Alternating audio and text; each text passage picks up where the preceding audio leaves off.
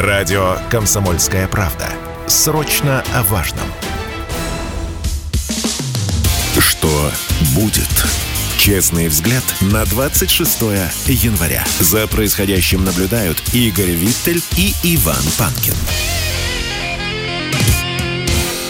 Здравствуйте, друзья! В студии радио «Комсомольская правда» Иван Панкин и Игорь Виттель. Тема нашего сегодняшнего эфира – битва за Запорожье. ВСУ готовятся к атаке. И там все действительно очень серьезно. Около 40 тысяч э, ВСУшников готовятся к контратаке. Но об этом мы, конечно, очень плотно и подробно поговорим чуть позже. Сейчас мы начнем, я думаю, с вещей более страшных в каком-то смысле, более страшных в каком-то смысле. Я вот даже задумался, ставить ли в эфир новую песню Семена Слепакова. Вы все знаете этого в прошлом замечательного комика, создателя многих интересных, хороших, качественных сериалов для телеканала ТНТ. А, вообще человека очень талантливого, на мой взгляд. Но теперь этот человек для меня лично, для Игоря не знаю, для вас тоже, скорее всего, умрет. Вот прямо сейчас вы послушаете его новое творение и ну, а дальше сами решите. 40-секундную версию только давайте поставим, пожалуйста. Все, слушаем Семена Слепакова. А братик твой старший ушел по контракту, Родину не продал за латте и чизкейк, Постоял за други своя и за правду, А что плохое пишут про него, это фейк. А теперь героем воротился обратно, Целых девять месяцев страну защищал. Скоро мы ему установим оградку, И красивый памятник мэр обещал. Это был Семен Слепаков. Я думаю, что именно был и кончился на этом. Есть что сказать? А что ты меня так отстраиваешь от этого, что для Нет, тебя Нет, я вот враг? даже говорю, можешь сказать, что пару ну, слов сказать, грустно, пожалуйста? грустно это все. Но единственное, что я могу сказать, попытаться как-то не защищая, но... Так, секундочку. Что но, значит? но, как-то но... не защищаю, это что значит? Нет, я не собираюсь его защищать просто. Для меня эта песня мерзкая. А, давай, давай на это. Я просто когда гляжу вот на все это и на тот клип Чулпан Хаматовой с Артуром, как его фамилия, это Смоленинов, по-моему, да? Артур Смольянинов. Который актер, между, да. да а, а режиссер, который снял этот клип, вообще гениальный режиссер, да, он много хороших фильмов снял, Михаил Сигал. Вот на все это глядя, я пытаюсь для себя понять, вот не для слушателей наших, которые, для которых в основном все однозначно. Эти люди как-то пытаются реально переосмыслить трагедию, которая действительно происходит. Кто же говорит-то? То, что происходит, это э, когда люди гибнут, это всегда трагедия, с какой бы стороны они не гибли мирные люди. Но э, это попытка переосмысления трагедии или вот это глумеж какой-то. Мне кажется, что Слепаков по-своему глумиться. Вот это вот. Хотя там, знаешь, конечно, тоже какие-то оградку красивый, памятник красивый, как мэр обещал. Ну, про мэров мы можем многое тоже рассказать. Как глумешь над ними, я понимаю, над ситуацией, над трагедией не понимаю. Поэтому для меня Слепаков, ну уж не так, наверное, радикально не умер, наверное, но очень сильно разочаровал. Но другое дело, что сейчас ему там за эту песню уголовное уголовное дело да, да, уголовка, возбуждено. Уголовка корячится, ну не знаю. А там... ему же все равно, он же в Израиле. Он же уехал в Израиль Нет, ну что, живет там что, себе счастливо. Что значит все равно? Да, всякое бывает, понимаешь. Завели уголовку, человек не выявился, подали в Интерпол, например. Я не знаю, там... Вряд ли, конечно, Интерпол примет сейчас такое дело. А если вдруг примут, то при любом пересечении границы хоба. И добро пожаловать, Семен. А в Интерполе один из замов, он вообще-то россиянин, чтобы ты знал. И ну, более того, несколько лет назад претендовал на должность главного в Интерполе но не поставили его туда, я просто забыл фамилию, друзья, так что в Интерполе есть наши люди, а не поставили его главным именно потому, что он русский. Ты когда-нибудь заходил на сайт Интерпола? Нет, что, там, там весело? Есть, там есть раздел «История», и руководство Интерпола гордится тем, что его возглавляли нацистские преступники. Зайди, зайди, посмотри. Прекрасно. И, кстати, что любопытно, э, знаешь, э, сайт Интерпола, скорее всего, не заблокирован, но это ладно. Сайт НАТО не заблокирован при этом. Но они же не враги, хотя Если множество множество других сайтов очень странного содержания по-прежнему э, не работают.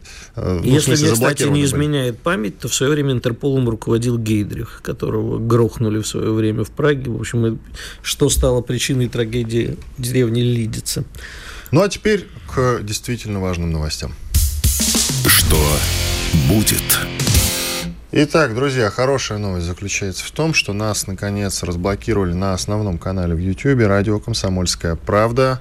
Так что заходите, подписывайтесь обязательно, ставьте лайки, жалобы, предложения отправляйте в комментарии обязательно. Там же работает чат, туда тоже можно писать. Мы в больших перерывах в середине часа и в конце часа обязательно ответим на какие-то основные ваши вопросы. Ну а теперь идем к Ну вообще новостям. я тебе хочу сказать, надо ставки принимать, насколько нас YouTube будет терпеть.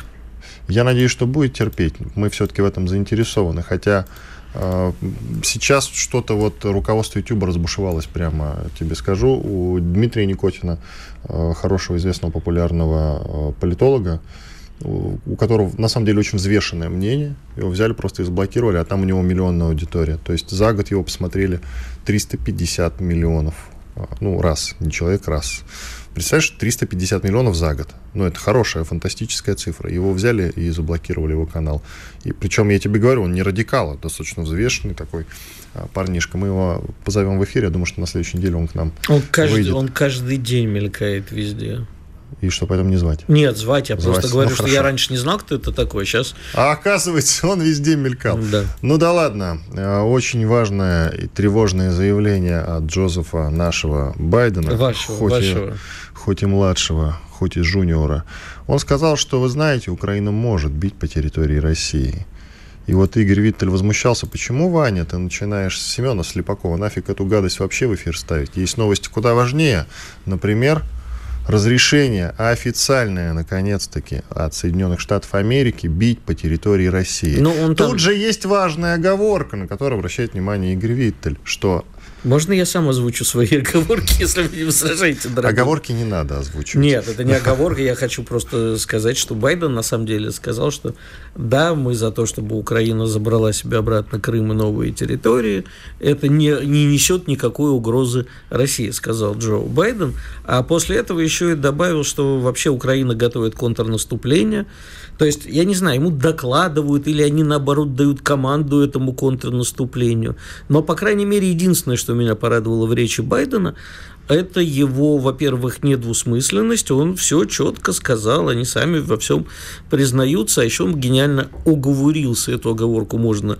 Э, назвать на, оговоркой. Назвать таки, нет, это не оговорка, на мой взгляд, но он сказал именно так, что они против украинской укра... агрессии на Украине против украинской агрессии, агрессии на Украине. Украине. Ага. Ну, кстати, оговорочка-то по Фрейду, с учетом того, какие чистки сейчас проводит Зеленский, как он сваливает кучу глав разных регионов, и, скорее всего, скоро они окажутся, сами знаете где, в местах не столь отдаленных. Все эти люди, которые возглавляли регионы, ну, на которые готовится уже российское наступление, я имею в виду, подозревая их в том, что они хотят эти территории сдать. Прекрасно вообще человек Зеленский. я бы деле. хотел еще, Иван, обратить ваше внимание и наших Прошу радиослушателей э, на то, что, э, хотел сказать, Зеленский, Байден вчера сказал, ну, это одно и то же. А, Нет. Байден Нет. вчера сказал, что э, Украина, получив э, все вооружение, которое сейчас Запад и э, Абрамсы, которые поставит Америка, сможет начать наступление и мы уже, как бы, я, по крайней мере, вчера напрягся от этих слов. А в конце он сказал, что не раньше конца 2023 года будет поставлено вооружение. То есть те пресловутые танки «Абрамс», которые обещает Америка, будут поставлены примерно к декабрю 2023 года. Как-то вот я не очень понимаю, они на что рассчитывают, э, что Украина продержится до конца года а без вооружений или что? Игорь, я боюсь, что на самом деле вот это просто слова. Танки поступят значительно раньше. Ну, подожди, их же надо еще обучать, как бы, экипажи. Я думаю, что и вместе про... с экипажами Вот, поступят. именно, прозвучала еще фраза о том, что, как бы, скорее всего, что с экипажем... Это объясни мне, пожалуйста, это американцы сядут за прямо э, за штурм, как это в штанг это называется? Короче, в, в экипаже танков американские будут? Или все-таки это те э, Я думаю, что украинцы, да. которые Вполне сейчас... себе, э, только в статусе наемников они туда отправятся. Там же полно, и в том числе американцев, которые сидели сидели, а, что называется, за рулем танков. Угу. Это как бы нифига не ирония. Я думаю, что с этим проблем не будет. Мы рассчитываем на то, что они, они танки прибудут там когда-то, а мы до этого Нет, успеем значит, мы разобраться.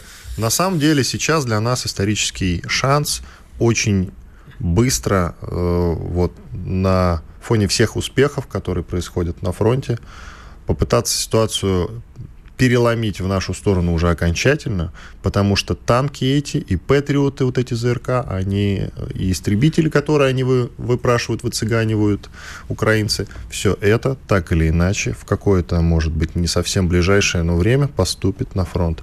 Нам надо побеждать быстро сейчас. Но э, мы сами же сказали сегодня э, вашими устами, что Украина готовит контрнаступление в Запорожской области. Это Оно, значит, что деле, уже смотри... сейчас. И 40 тысяч – это много. Да, там заявлено, друзья, заявлено. Мы совсем скоро с военным экспертом будем это обсуждать, что 40 тысяч ВСУшников сосредоточены на запорожском направлении и готовятся к контратаке. 40 тысяч. Это как бы совсем даже не шутка, это такая полномасштабная прямо а дальше слово, которое нельзя называть из пяти букв. Только ну, я собрался в Запорожье. Ну, извини, да, кстати, как, кое-кто кое-когда обещал там, э, значит, устроить в Запорожье туристический кластер. Ты помнишь, да? Кто? Чиновник из Москвы один ездил туда. А, ну вот я поеду, только не туристом. Только не туристом, да? Друзья, мы продолжим. Единственный момент, который вот я озвучиваю. Байден-то сказал, что ВСУ готовит контрнаступление полномасштабное, и он не уточнил про Запорожье. А Нет, может быть, он имеет в виду, что действительно вот, полномасштабное по всем направлениям. Вот, это, это как раз очень важно. Я про это и говорю, про, про какое из наступлений он говорит. Про все, я думаю, про полномасштабное. Иван Панкин, Игорь Виттель. Уходим на перерыв. Через две минуты продолжим. Оставайтесь с нами. Спорткп.ру О спорте, как о жизни. Что будет? Честный взгляд на 26 января. За происходящим наблюдают Игорь Виттель и Иван Панкин. Да, Виттель и Панкин по-прежнему с вами. И я напоминаю, и не устану напоминать, потому что новость хорошая. Канал радио «Комсомольская правда» в YouTube, то есть наш основной канал, разбанен, и вы можете смотреть трансляции там. Там у нас много подписчиков, там нас смотрят люди, ну и там, конечно, просто удобнее смотреть наши трансляции. Лайки, комменты, жалобы, предложения шеры, обязательно. Шеры, ретвиты и так далее. Да, алишеры, вот это все, Поцелу, пожалуйста, там можете оставлять. Ну что, про Байдена продолжим. Я только про... хотел, я извини, не могу. Не могу не прицепиться к твоим словам, когда ты, хоть и в шутку, но тем не менее, сравнил Зеленского с Байденом. Не Тут... сравнивал, я сказал, что Зеленский повторяет то, что говорят ему в Вашингтоне, поэтому в этом смысле это Нет, одно ты сказал, и то же. что одно и то же, да. Но на самом деле далеко не одно и то же. Нам, на самом деле, друзья, очень повезло. Везение заключается в том, что если бы не приведи Господь, Байден был бы президентом раньше, а он трижды до этого баллотировался, ну, в смысле, третий был победным разом. Угу. А, вот если бы он, допустим, он же там в, с локтями-то толкался с, э, с Обамой, угу. насколько я помню. Вот Обама-то был ястребом. Нет, он не совсем России. толкался с Обамой, оба демократы, это же внутри партии они толкались. Они ну, на, была такая вероятность, что да, как раз он вот именно тогда какие-то изъявлял, говорил о своих президентских амбициях в тот момент самый. Но была сделана ставка на на негра, извините. Он Расист негр. Иван. Да, на самом деле нет. Так вот, он-то был ястребом. Но если бы Байден тогда пришел к власти, я думаю, что нам пришлось бы значительно хуже. Не нам знаю. Ты знаешь, хуже. мне кажется, что... В общем, нам везет, что Байден-то не молод. Я с тобой позволю себе не согласиться. Я думаю, что нам давно переста... пора... э... пришла пора перестать оглядываться на то, кто президент Штатов, кто президент Китая. Не, ну, нам важно. нужно проводить свою политику, не оглядываясь, ястребы там, или голуби, не дай бог, мирные, или голуби, прикидывающие ястребом. Но что я хочу сказать. Давай э, немножко все-таки конкретизируем вчерашнюю речь Байдена еще раз, не по, э, по пунктам в одном месте, чтобы понимать, о чем идет речь. Чтобы все лежало в одной да, корзине. нам коллеги, вот, из, коллеги из ТАСС собрали все заявления, и звучат они так. Поставки танков Киеву призваны помочь ВСУ попытаться попытаться перейти в наступление с улучшением погодных условий не очень понятно, если они собираются к концу года их поставлять, а погодные условия, в общем, я так думаю, они к середине весны. Именно поэтому я тебя и поправил вот в этот самый момент. Вот. Я к про... весне уже все будет там. Я обращаю внимание на нестыковки. США не отвергают предупреждение России об опасности эскалации ситуации вокруг Украины, но поставки э, танков Киеву не несут угрозу Российской Федерации. Они не... так говорят, потому что потому не что... считают эти территории российскими, в том ну, числе Крым. И они, понимаешь, вот это вот двуличие и лицемерие, я вообще считаю, что сейчас, например, а, Россия вместе с сербами должны сказать, ну, отлично, тогда мы забираем Косово, потому что как бы оно уже не несет, это исконно сербская территория. По Конституции Сербии, она в составе Сербии, забираем. Но, кстати, ведь и еще, извини, так как идет карабахская тема. Да, и Карабах, конечно. Действительно, да. тогда, ну, почему не закрывают глаза на то, что происходит в Карабахе как раз-таки? Ну, с Карабахом, сейчас меня убьют обе стороны, трудно э, однозначно сказать, там, чья нет, это территория Там действительно была. трудно, но ведь многие об этом говорят. Давай я скажу, если ты не можешь, то Почему? Я могу это сказать. Азер, исконно азербайджанская территория, на которой исконно жили армяне. Так сложилось. Вот, кстати, Разве очень... я не прав? Ты абсолютно прав. Ну, в вот. данном случае ты абсолютно прав. А, передача американских танков Абрамс Киеву потребует многих месяцев. Опять-таки цитата. Многие месяцы это два, например, кстати. Ну, ты знаешь, как ты, прости, конечно, дорогой, но ты как-то обезьянка из мультфильма. А два это куча или еще не куча, а три это уже куча. Итак, последнее мы, заяв... Мам, мы скоро приедем, мам, мы скоро приедем. США продолжают передавать Украине разведданные, в том числе по цели указаниям, но не диктуют, где наносить удары. Вот это такое нечеловеческое двуличие. Ну, в общем, я даже не знаю. Еще очень важный момент. Их разведка вообще контролирует, в общем-то, да. все удары. Ну, типа, мы да. вам передаем все, а, ну, не говорим, хотите наносить удар, хотите не наносить. Очень удобная позиция. И вот тут еще один важный момент, э, на который отреагировал глава делегации России на переговоры в Вене по военной безопасности и контролю по вооружениям наш товарищ Гаврилов, что поставки Киеву бронебойных снарядов с урановыми сердечниками для западных танков и БМП будут рассматриваться как применение против России грязно-ядерных бомб со всеми вытекающими последствиями. По его словам, применение таких снарядов а, ведет к заражению местности, как это произошло в Югославии и Ираке, сообщают Вести ФМ+. А, значит, э, что я тебе могу сказать? А что ты меня так посмотрел? Я зачитываю источник, обязан назвать цитируемый источник. А, значит, э, все, что можно сказать, да, теперь пошли отмазки, говорят, что нет, это на самом деле не так страшно, как я грязная бомба, и э, ничего страшного не будет. Ну вот пусть э, жители Югославии и Ирака расскажут им о последствиях применения таких э, урановых сердечников. Я считаю, что мы должны отреагировать на это. А... Каким образом? самым жестоким. Как? Самый жестокий способ. некоторые территории. Самый жестокий, это я, применение ядерного оружия. Самый жестокий, если. А, дело в том, что можно, конечно, бесконечно спорить о применении вот этого вот, но насколько это соответствует грязной бомбе по загрязнению или не соответствует, но Слушай, Факт на самом деле фактом. никакие грязные это... бомбы против нас применять не собираются. А обычные высокоточные ракеты, например, одну, собираются. Одну секундочку. Бронебойный снаряд с урановым наконечником, э, точнее не наконечником, а сердечником, если уж быть до конца точным, он загрязняет и делает территорию радиоактивной. Не, конечно, не... Вот нет, хорошо. Я просто не знал, что его можно относить к э, понятию да. грязных бомб, а, о идут... которых речь шла где-то месяца два-три назад. Идут да? об этом споры, насколько это э, сравнимо с грязной бомбой по э, этому самому Сравнимо или не сравнимо? Ну, спросим, кстати, у эксперта. Ну, то есть, как бы... Через несколько минут. Они считается, что они имеют более высокую токсичность и канцерогенность, по сравнению с обычными снарядами, но более низкую радиоактивность по сравнению с э, грязной бомбой.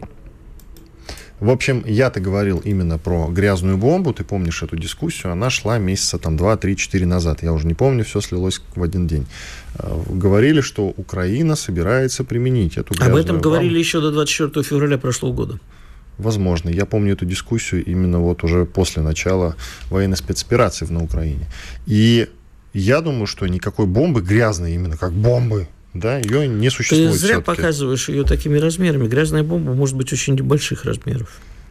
Я понятия не имею, каких она размеров. А я говоря. тебе могу сказать, что гораздо страшнее, я абсолютно уверен, что у Украины есть биологическое и химическое оружие. Думаешь, уже есть?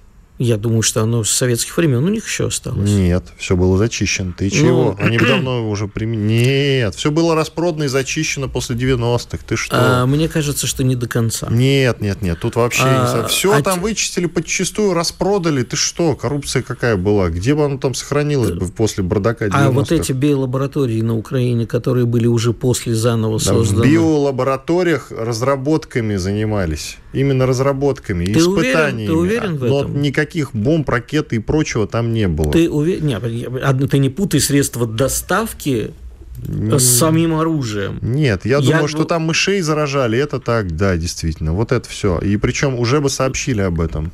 Брат, ты хорошо представляешь себе биологическое оружие? Ты понимаешь, что в некоторых случаях достаточно одной пробирки, которая в нужное место в большом, при большом скоплении людей будет использована. Я все-таки думаю, что не до такой степени, и мы больше пугаем народ, на самом деле. Но да, страшными, мы не пугаем, страшными запрещенными действительно разработками на Украине именно американцы, да, занимались. Это Значит, факт. Э, факт. Я хочу я обратить твое внимание, что до 24 февраля, а особенно после 24 февраля, когда нам говорили, почему э, начата спецоперация, в том числе звучали и слова, потому что Украина готовилась нанести удар – удар, э, как я понимаю, может быть, я и не прав, не в виде сухопутной операции э, по направлению к Донбассу и Крыму, а именно использование а, подобного рода оружия. Не могу тебе тут возразить никак.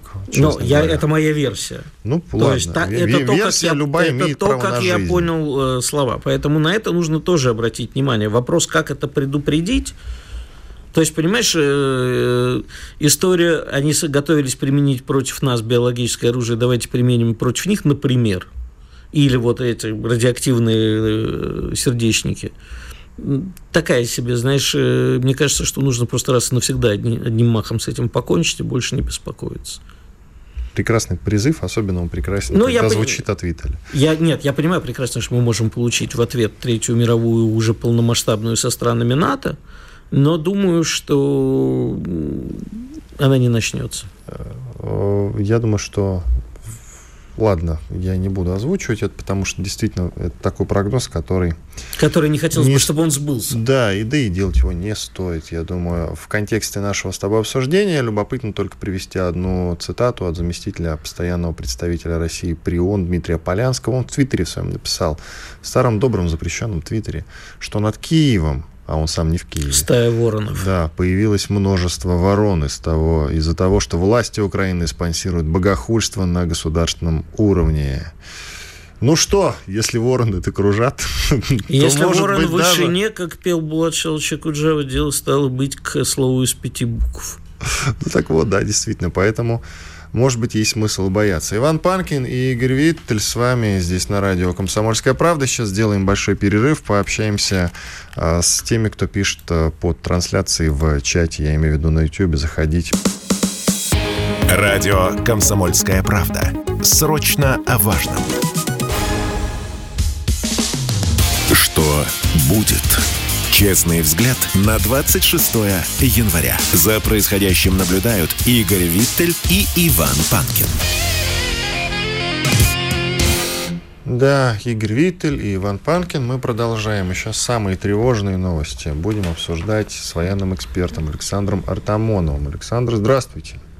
Добрый день, приветствую. Приветствую всех, коллеги. Итак, ну что, тема нашего эфира сегодня, и, конечно, этому будет посвящена львиная доля обсуждения, это заявление, в том числе, кстати, и Байдена о том, что ВСУ готовит контрнаступление, тревожная новость, а тут э, конкретика от временно исполняющего обязанности губернатора Запорожской области Евгения Балицкого. Он заявил о том, что вооруженные силы Украины концентрируют свои силы э, вот на запорожском направлении. Там около 40 тысяч бойцов ВСУ. Это, на мой взгляд, какие-то космические цифры. Я даже не думал, что можно в одном, на одном направлении концентрировать такую мощную группировку. Ну, насколько все серьезно, скажите, пожалуйста, вот по вашим оценкам. Я бы сказал, что так как речь идет о юге, именно о юге вот этой большой дуги в 1100 километров, э, которая является, так сказать, нашей линией конфронтации в рамках ВСУ. Вот я с ВСУ в рамках нашей СВО, я, к сожалению, думаю, что они могут пойти на подобное, потому что это анонсировано уже крайне давно. Имеется в виду направление атаки на Крым и, соответственно, на прилегающие территории. Это а, план, план, который разработан не в ВСУ, который разработан а, в НАТО. Это много раз подтверждалось на различных совместных совещаниях. Это подтверждается тем актом, о котором я нередко говорю, который был подписан между Одесским э, отделением СБУ, Службы безопасности Украины, или Беспека, как они говорят, и э, компанией Prevail and Partners, ЧВК британская, о э, возможности проведения диверсии на территории Крыма. То есть общее направление, как говорится, дранг на Крым. И э, ясно, почему э, в таком разе речь идет о поставке нескольких танковых батальонов э, от НАТО, потому что именно не в лесистой северной местности, то есть в районе Попасной, Кременной, а именно в районе юга, то есть Запорожья, подобное имело бы место, имело вообще бы смысл как таковой, потому что танки все-таки любят большие просторы. Мы даже знаем сроки поставки где-то 3-4 месяца. То есть тому, то, что компания, которая похожа похоже, я очень аккуратен в своих заключениях, может э, начать э, ВСУ на юге, будет поздней весной, ввиду того, то, что грунт там нестабильный, техники у них сейчас нет, снарядный голод ощущается, об этом я могу говорить долго. Ну, в частности, скажу, что вся промышленность США за месяц производится так, так, куда-то пропало. Так, нас, а, а, Александр, Александр, самое, самое важное чуть пропало. Связь э, за месяц промышленность США производит, да? и тут вы пропали. Я повторяю, я повторю, э, за месяц промышленность США производит приблизительно 20-22 тысячи снарядов, в то время как э, ВСУ, в силу того, что недостаточно вялая активность, я сейчас дам сравнительный анализ э, относительно наших войск, так вот, в день ВСУ используют где-то 7 тысяч снарядов по всей линии фронта. То есть, получается, три дня из расходных снарядов боекомплекта соответствует месячной продукции США. В Европе дело обстоит еще хуже. Я люблю говорить о том, ну, просто это проверенные данные, верифицированные, что в той же Франции, даже если она вела бы войну по защите собственной территории, боеприпасов на две недели. Это подтвержденные данные, не подтвердили французские военные из моих собственных официальных источников. В Германии еще хуже. По этому поводу ясно, что э, пока говорить о наступлении не приходится, но возможность вот такого э, прорыва, который организуется, вроде бы организуется в ВСУ на весну, это, а, ну, скажем так, с большой долей вероятности, да. Смущает одно, и меня смущает следующее. Первое, это то, что мы об этих планах знаем, потому что то, что знаем мы, соответственно, знает, э, соответственно, знает уже весь мир. А вряд ли, когда а, генштаб, неважно какой страны, даже если это киевская хунта что-либо замышляет, он будет об этом оповещать абсолютно всех и вся. Мы знаем, как они поступали до этого, когда было их контрнаступление на севере, так называемый контрнаступ. Они, собственно, пытались обмануть и э, сказать, что не там будет наступать, но это нормально с точки зрения э, военной тактики. И, э, с другой стороны, удивительно, как они собираются наступать при отсутствии штурмовой авиации и прикрытия стороны боевых вертолетов. Ни той, ни другой категории вооружения у них на сегодня нет. Все рассказы о том, что им кто-то поставил чинук – или тому подобные вертолеты, ну, по крайней мере, пока они лишены оснований. Я знаю, то, что 10-я группа э, сил специальных операций США проводит обучение в Штутгарте э, какого-то количества пилотов, украинских пилотов для пользования чинуком и, похоже, F-16 старой модификации, но в ограниченных количествах и э, для того, чтобы добиться какого-то успеха, нужно на несколько сот танков, десятки вертолетов и э, единиц боевой авиации прикрытия. Такого им никто не даст. А по этому поводу у меня есть несколько другой, к сожалению, еще сценарий в голове, поделюсь им. Я недаром упомянул про ЧВК, Prevail and Partners, потому что это подписанный акт, в ноябре подписанный, о том, что они собираются устраивать диверсии на территории Крыма, никого не пугая. Плюс к этому я могу добавить то, что сейчас э, на линию фронта в скором времени в районе Херсона поступят э, SGLBD, это легкие скажем так, бомбы, которые могут лететь на достаточно большое э, расстояние, фактически активные и реактивные, даже бомбами их назвать тяжело, хотя буковка «Б» – это бомба. Вот в их, ну, скажем так, боевом радиусе находится север Крыма, если стрелять, вот запускать так, так, такое изделие от Херсона. Поэтому я думаю, что они, как всегда, поставят на различные террористические акты. Причем а, будет попытка, попытка, повторяю, или повторюсь, проводить массовые террористические акты. В то, что 40 тысяч человек а, под нашим оком будут сконцентрированы фактически а, в степной зоне, куда еще подойдет несколько сотен танков, а мы будем ничего не сделать, баклуши бить, откровенно говоря, я не верю. Тем более то, что мы постоянно наращиваем свои возможности с точки зрения вооружений. Я не голосновен, у нас сейчас и «Шторм-С», а, подходит оружие, которое позволяет, вообще универсальное оружие, позволяет использование энного количества боевых частей у ракет Э, на пусковой установке, и, собственно, оно против танков э, годится, и против пехоты, против всех видов, э, так сказать, живой силы противника в том числе. И у нас, естественно, только-только стали окончательно поступать мобилизованные войска, еще около 100 тысяч человек сейчас дожидают своей очереди, наращивается выпуск боеприпасов. По этому поводу убежден, что за 34 месяца мы станем в этом отношении еще сильнее. Запорожье проще, чем район того самого Шервудского леса, так он называется, это север линии фронта, потому что там с приходом весны, естественно, возникнет зеленка. На юге зеленки нет, все видно далеко, и топ-кость то есть малопроходимость определенных частей вот этой, казалось бы, степи, а там ведь еще и лиманы, и все что угодно, а, все-таки ограничивает танковый маневр. Тем более, еще раз повторюсь, без авиационного прикрытия. Александр, Поэтому... А, вот как раз про авиационное прикрытие. А чего Зеленский так бы запросил срочно истребители? Не про вертолеты начал говорить, а прямо вот не получив еще танков, стал говорить про истребители? Дело в том, что у Зеленского э, постоянно в голове, в силу того, что он человек не военный, э, и это в данном случае даже не критика, а просто констатация факта, у него постоянно, вслед за ним, у значительной части ВСУ, но не у Залужного, кстати, какие-то э, ну, создаются сильные образы какие-то архетипичные, я бы даже сказал. Одно время, я напомню вам, коллеги, они, прости господи, едва ли не молились на Джевлин. То есть вот даже изображали такие статусные образы, там, святая Джевелин, прости господи, и так далее. Потом у них э, возникла мысль, то, что их спасут танки, леопарды их спасут обязательно. Я об этом могу говорить долго, но мне задали другой вопрос, поэтому про другое буду говорить. Теперь а, у них есть ощущение голливудское, потому что, естественно, а, Зеленский человек сцены, что вот F-16 это лучший, самый боевой вундерваффе, который когда-либо был в мире. Я со всей достоверностью, кто хочет, пожалуйста, проверяйте, скажу, что за 40 лет эксплуатации F-16 хороший самолет, действительно замечательный истребитель, но он сбил чуть более 40 э, целей.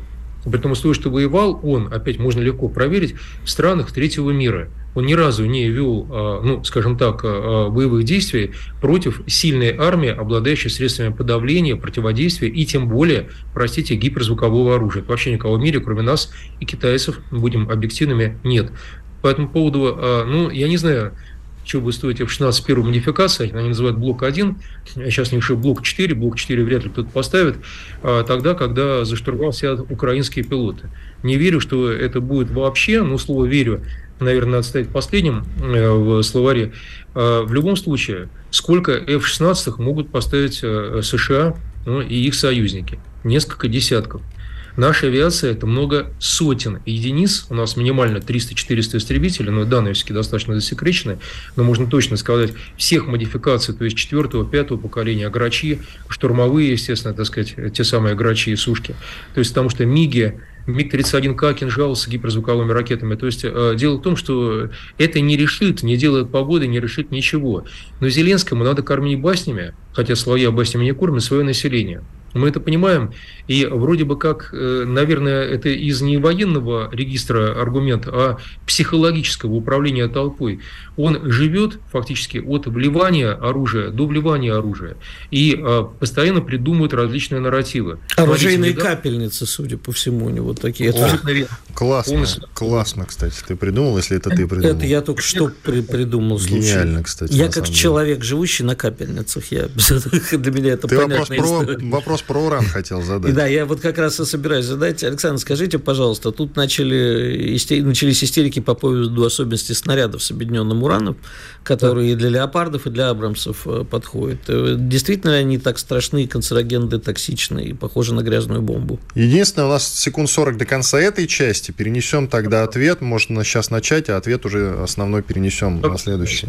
Оказывается, время эфира золото. Э, ну, снаряды с объединенным ураном, конечно, никому здоровья в жизни не прибавляют. Нет, это, так сказать, наверное, терроризм, общее место.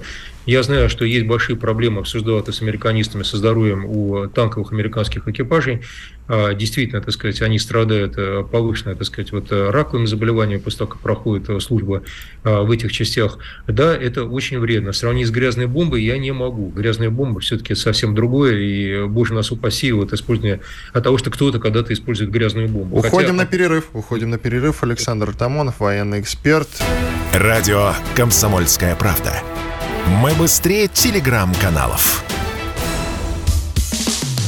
Что будет? Честный взгляд на 26 января. За происходящим наблюдают Игорь Виттель и Иван Панкин. Иван Панкин, Игорь Виттель и с нами военный эксперт Александр Артамонов, начальник управления С Федерации силовых структур Кремль-9. Александр, еще один вопрос. Сразу предупрежусь, наверное, абсолютно наивный и идиотский, но тем не менее. А вы упомянули, что Франция боеприпасы э, были, есть как бы всего лишь на две недели э, условной войны, а у Германии того хуже. Александр, вы с нами? Да-да, я слушаю вас внимательно. Да. А, значит, можно ли вы сделать из этого глубокомысленный вывод, что, в принципе, страны Европы никогда не готовились по-настоящему к серьезной полномасштабной сухопутной войне или готовились к войне совсем другой, например, с применением другого вида вооружений, в том числе тактических или, не такти... или стратегических ядерных? Вы знаете, замечательный совершенно вопрос. Только коротко, потому что у нас не так много времени. Я вас понял. Если коротко ответить, а, а, в свое время эти страны решили, что победили нас. Это как раз начало 90-х годов. И после этого они не будут нуждаться в а, большой широкоформатной армии. Это было общее убеждение. Я считаю, что как раз именно сейчас решается вопрос, кто кого победил. А холодная война сейчас заканчивается. Она не закончилась в 91 году. Вот сейчас решается, кто будет победителем. Поэтому они, решив, что уже победили, что у них наступил, помните, конец истории, они фактически списали танки в утиль, перестали производить оружие массово и решили, что ничего не угрожает, потому что нас уже нет. А мы, оказывается, есть. По этому поводу, вот, э, собственно, ответ на все вопросы у э, немцев 252 или 254 машины «Леопард». А4, А6. Ну, еще где-то 70-80 на хранение. У французов 400 колесных танков, 400-450 тех самых АМХ-10RC, которые можно использовать разве что в Африке против ну, людей, воюющих с карамультуками. 105 миллиметровое орудие, 105 миллиметровое, ну и так далее. Танк Леклерк присутствует в штучных количествах. То есть у Европы много сильного вооружения, но оно действительно в штучных экземплярах. И поэтому Йенс Столтенберг сказал, что ему нужно полтора года, чтобы развернуть военную промышленность Европы, действительно поставить ее на военные рельсы и начать массовое производство того, что ему необходимо а, в рамках НАТО. И Спасибо, поэтому... Александр. Предлагаю теперь на снарядах Еще... писать «Привет от Фукуямы». Никакого конца истории нет, он только наступает. Кстати, ты сегодня блещешь прекрасными идеями. Не как обычно, не как обычно. Александр, еще вот короткий вопрос, на самом деле. Ваш коллега Виктор Мураховский, военный эксперт из журнала «Арсенал Отечества», сказал, что танки стран НАТО плохо подходят для дистанции боя. Вы в каком-то смысле об этом сказали. Э, их исследования показывают, что на Украине 55 процентов территории это закрытая местность с дальностью прямой видимости менее 500 метров. Ну и, собственно, поэтому эти танки э, не очень хорошо подходят для ведения боевых действий там, в, на Украине. Что скажете, вы э, согласны с Мураховским или не согласны? Виктор Иванович очень уважаемый человек в нашем сообществе. Естественно, что я с ним согласен не по поводу того, что уважаемый человек, а по поводу того, что а, основные боевые танки НАТО, ОБТ, обладают весом от 60 тонн, 60-70 тонн. Мало того, они на метр выше наших Т-72, Т-90. Это летально на поле боя. Мало того, их переброска а, очень тяжела, потому что дороги и мосты не приспособлены под вес таких боевых машин, а э, местность, ну, достаточно, как я говорю, уже топкая, заболоченная в ряде, э, так сказать, областей. Кроме того, требуется очень сложное капризное обслуживание для того же Абрамса. Лучше всего он ходит на керосине, на авиационном керосине. Ну, производство керосина, я не буду объяснять, очевидно, ни на солярке, ни на чем ли. У газотурбин, газотурбинных двигателей лучше всего есть керосин. У Абрамса Вообще была рекомендация производителей не использовать его а, в сфере ведения прямого танкового огня со стороны противника, потому что он горел как свечки даже от старой системы ПТРК «Фагот» на территории Сирии. Согласно сирийским повстанцам, они пять машин сожгли за один бой вчера беседовал с коллегами э, на арабском канале, в том числе из Вашингтона и из Египта, и они подтвердили, что минимально две они считают, ну, от двух до пяти машин за один бой. Причем при помощи старой системы э, противотанковой, так сказать, обороны, старыми птурами. По этому поводу, понимаете, естественно, что эти танки не годятся, потому что хотя бы им 50 лет в обед, им реально 50 лет. Абрамсом 1А2 – это концепт 70-х годов. А танк «Леопард» бесконечно модернизировался, у него даже нет всех элементов активной защиты и динамической защиты. То, чем снабжены все наши танки. У них нет автоматов заряжания. Кроме как у безумно дорогого Леклерка, который даже французы сняли с производства. Он есть только во Франции, в штучных экземплярах, как я говорил, еще в Арабских Эмиратах. По этому поводу действительно машины эти никуда не годятся. Они не пройдут по заболоченной местности, не пройдут ни весной, ни осенью. Они очень плохо себя ведут на разворотах, потому что очень тяжелые. И плюс к этому их легко поразить тандемным кумулятивным зарядом. Поэтому, Спасибо. Да, там, Спасибо, как спасибо. Есть. Александр Тамонов, военный эксперт, начальник управления с Федерации силовых структур Кремль-9, был с нами на связи. Благодарим его. Он очень подробно, очень толково нам все объяснил по военным темам. Ну, а теперь я думаю, что есть смысл обсудить и другие очень важные, простите за тавтологию, темы. Например, вот то, на чем вчера настаивал э, Игорь Виттель, а Игорь Виттель вчера настаивал на том, Обсудить что... подробнее нефтегазовую тему, точнее, да, да, скандальные да. некоторые аспекты с ней связаны. Я надеюсь, с нами уже есть на связи эксперт. А, Дмитрий э, Нету эксперт. его пока, мы дозваниваемся. Ну, тогда, пока мы дозвонимся до эксперта, я тебе сам расскажу историю. Значит, выяснилось, выяснилось, правда, не вчера, примерно неделю назад, Такая странная история. Ну, во-первых, мы это уже с тобой упоминали в наших эфирах, что выяснилось, что Болгария поставляла Украине не только вооружение, но и дизель. Ну, казалось бы, ну, поставляла и поставляла, чего ждать от болгар. Болгары, румыны, как было известно, в известном фильме сказано, какая разница. Не люблю я их. А, ну, а тут выяснился скандал уже совсем, потому что как бы Выяснилось, что Болгария поставляет дизель а, с НПЗ, принадлежащего Лукойлу. И вот об этом и о многих других аспектах мы поговорим сегодня с нашим экспертом Дмитрием Владимировичем Лютягиным, независимым экспертом нефтегазовой отрасли. Дмитрий, здравствуйте. Доброе утро. Дмитрий, я бы вам хотел задать сначала вопрос не по Болгарию, а более общий. Вот постоянно выясняется, что вроде мы находимся в режиме специальной военной операции, Запад полномасштабно с нами воюет, тем не менее выясняется, что из нашей нефти на наших НПЗ в других странах делается дизель, поставляемый нашему врагу, а выясняется, что мы продолжаем транзит энергоносителей через враждебные территории – что как происходит? Можно, кстати, разъяснить подробно, что, как и где мы поставляем, э, и как торгуем с нашими врагами? Ну, смотрите, давайте, наверное, начнем с того, что э, действительно в таких вот прямых запретов э, на поставки в то же самое там недружественные страны, назовем так, не только Украину, у нас еще, в принципе, недружественными странами Европейский Союз уже является – и у нас, соответственно, поставки э, и топлива, и продукции в направлении Евросоюза э, в течение 2022 года все время продолжались. И, и продолжались именно по причине того, что у нас, а, есть подписанные контракты и обязательства, которые мы должны были исполнять, это раз. А второй момент, то, что это является достаточно хорошим э, таким подспорьем по пополнению российского бюджета. То есть мы за счет именно экспортных поставок достаточно неплохо, порядка там, на одну там, треть формировали свои там, поступления именно вот э, нефтегаза в бюджет Российской Федерации. Поэтому вот, э, вот эти вот поставки, они идут, но с учетом, грубо говоря, вот выяснения тех ситуаций, которые, например, там, по Болгарии мы наблюдаем на, на текущий момент, э, скорее всего, будут вноситься вот эти вот корректировки в то, с кем правильно будет дружить, это раз. А второй момент тоже важный. Наши сырьевые компании, на самом деле, за последние годы сделали достаточно хороший, хорошую работу. То есть они переориентировались там, на, назовем, там, на дружественные страны в большей степени в азиатском регионе. И больший объем уже энергоносителей, и в том числе, кстати, даже и угля, уже идет э, в направлении азиатских стран. Поэтому я так полагаю, что вот эти вот случаи будут, скорее всего, там, ну, в меньшей и меньшей степени. Но подождите, через Украину мы же поставляем? Поставляем. Газ, пока, газ продолжаем поставлять. А мутки всякие мутим, мутим, выясняется, что у нас вон э, перевалка в море идет э, достаточно серьезная, плюс через Индию там черт знает, что уже происходит. Все никуда э, в результате оказывается, в общем, в руках наших недружественных стран.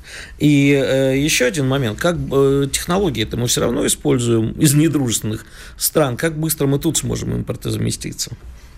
Вот, знаете, здесь э, нам, на самом деле, сложнее э, с точки зрения оборудования, потому что этот процесс, он не, э, условно, там, делается по щелчку, и, к сожалению, у дружественных стран там, тех нужных там, технологий, особенно в области нефтепереработки, не так много.